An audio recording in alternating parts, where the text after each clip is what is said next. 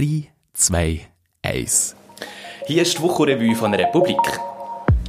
Heute in unserem Büro von Simon Schmid. Salut Simon. Hallo Patrick. Hier ist das Sommerprogramm. Wir reisen durch das Republikbüro. Merci für deine Gastfreundschaft schon mal. Mit ihm reden wir nachher über sein Stück, wie sich Europa bei Klimaschutz betrügt. Außerdem kehren wir den Anfang vom neuen Podcast von Roger De Weg. Der heißt «Im Gespräch». In der ersten Ausgabe redet er mit dem Daniel Binswanger über die Polarisierung in den USA. Mit dabei ist auch die Computerstimme Kim. Piep, piep. Alle Systeme einsatzbereit. Heute ist es heiß. Mein Name ist Patrick Fenetz und ich begleite auch durch diese Ausgabe. Salut zusammen. Die EU will die Vorreiterin sein beim Klimaschutz, aber zur gleichen Zeit subventionieren die Mitgliedstaaten mit 140 Milliarden Euro den Autoverkehr, die Luftfahrt und die dreckige Industrie. Der Harald Schumann und der Simon Schmidt haben danach recherchiert. Simon Schmidt, was haben wir vor der Recherche nicht gewusst, was er inzwischen herausgefunden hat? Wir haben in der Tat herausgefunden, dass der Subventionsberg in den europäischen Ländern viel höher ist, als die Länder eigentlich sagen. Die EU hat letztes Mal vor zwei Jahren das versucht zu beziffern. Ähm, sie ist damals auf einen Betrag von 55 Milliarden Euro gekommen. Ähm, die Zusammenstellung, wo äh, Journalisten aus ganz Europa daran mitgeschafft haben, hat jetzt ergeben, dass das insgesamt 137 Milliarden sind, also fast dreimal mehr. Über Teile von der Recherche hat man das Gefühl, in der Politik gibt es zum einen zwar Vorstehens, Absichtserklärungen und Programme für den Klimaschutz, zum anderen tut man sich aber Verdacht schwer, das Problem überhaupt zuzugeben. Warum ist das so? Also das Gefühl ist äh, tatsächlich nicht ganz falsch. Ähm, vielleicht muss man zuerst noch gleich noch also festhalten, dass die EU eigentlich global gesehen eine Vorreiterin ist beim Klimaschutz. Davon profitiert auch die Schweiz, ähm, weil sie viele Regulierungen von der EU indirekt übernimmt.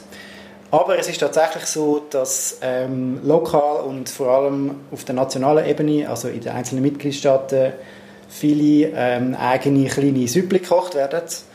Ähm, da sind wirtschaftliche Interessen vorhanden, da wird äh, Lobbying betrieben, da geht es darum, dass man sich äh, gewisse Strukturen kann bewahren kann, die man nicht möchte äh, verändern und darum gibt es da wirklich so ein bisschen Auseinanderklaffen. Ihr schreibt in einem Beitrag von einer Koalition von Willigo in der Industrie und Politik, die wollen vorwärts machen. Äh, wer sind das und was für Hoffnungen können die machen? Also die Koalition der Willigen gibt es jetzt nicht in dem Sinne auf Papier. Es ist vielleicht ein bisschen, bisschen übertrieben und ein bisschen Wunschdenken, aber äh, nichtsdestotrotz gibt es insbesondere in der EU-Kommission ähm, gibt es Leute, die den Klimaschutz möchten vorantreiben Also zum Beispiel der Vizechef der Kommission, der Franz Timmermans. Ähm, er ist so der, der den Green Deal in Europa vorantreiben ähm, Dann gibt es aber auch Leute aus der Industrie, die so ein bisschen hinter Hand ähm, doch finden, dass eigentlich die ganzen Subventionen für fossile Industrien dass die nicht zuletzt auch eigentlich den Fortschritt aufhalten und den Strukturwandel ähm, behindern. Und indem dass man eben die, all, all die alten Industrien am Leben haltet, verhindert man eben auch, dass sich ähm, neue Industrien und neue grüne Wirtschaftszweige entwickeln. Mhm.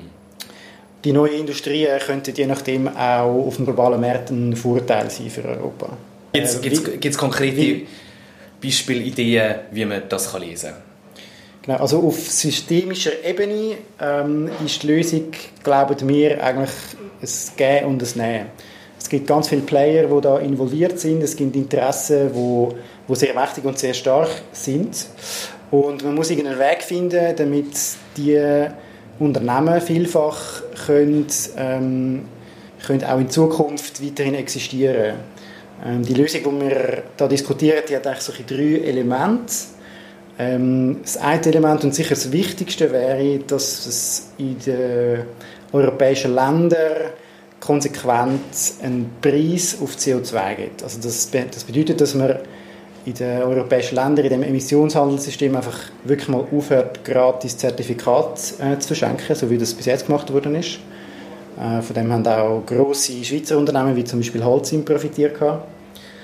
Ähm, das zweite Element würde beinhalten, dass man einen Zoll auch auf CO2 erhebt, also dass man nicht mehr quasi billige und dreckige Güter äh, nach Europa importieren, wo in anderen Ländern äh, hergestellt worden sind.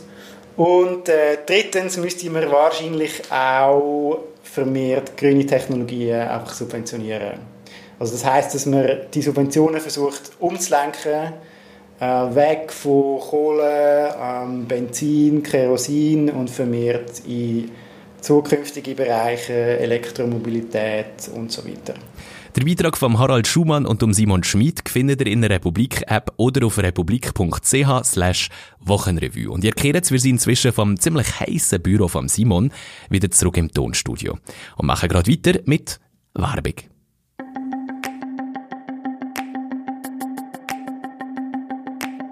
Ich begrüße Sie zu diesem Podcast, meine Damen und Herren. Ein ganz neues Angebot unter dem einfachen Titel Im Gespräch. Ich bin Roger de Weck, Autor, Moderator eben, zu Hause in Europa und eng verbunden zu dem Online-Magazin Republik. Republik.ch mit Marco Di Nardo produziert diesen Podcast. Im Gespräch zu aktuellen Fragen sehr wohl, aber über den Tag hinaus. Jetzt geht's los. Ich freue mich und schön, wenn auch Sie sich an dem Podcast freuen, im Gespräch mit höchst unterschiedlichen Gästen, mal Streitgespräch, ebenso gern mal Fachgespräch, unter anderem gerade auch mit einem Fachmann der politischen Literatur, wie dem Feuilletonchef der Republik Daniel Binswanger. Und das Thema, das brennt in den USA buchstäblich loderte, ist die Polarisierung der Politik der amerikanischen Gesellschaft. Und ich meine nicht nur das Aufbegehren gegen den Rassismus. Wahrscheinlich kein westliches Land ist dermaßen gespalten wie die uneinigen Staaten von Amerika. Ein abschreckendes Beispiel für uns ebenfalls stark polarisierte Europäerinnen und Europäer. Warum? geht ein so tiefer Riss durch die amerikanische Gesellschaft? Was können wir in Europa daraus lernen? Daniel und ich, das wollen wir nun gemeinsam beleuchten.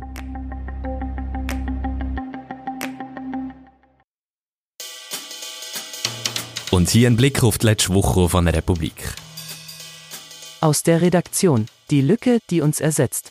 Für grosses Echo hat der Beitrag von Daniel Meyer gesorgt. Seine Berufsgattung, die vom Charakter, verkommt in grossen Schweizer Mediokonzernen zu der bedrohten Spezies. Der Abbau geht rasant vorwärts. Zuletzt hat die TX Group angekündigt, dass man nicht mehr alle Beiträge mehr korrigieren will. Wie lange kann man beim Korrektorat sparen, ohne dass die Qualität leidet? Und was sagt das über die Kultur in einem Verlag uns? Geschmackssache. Bräteln im Chili-Universum.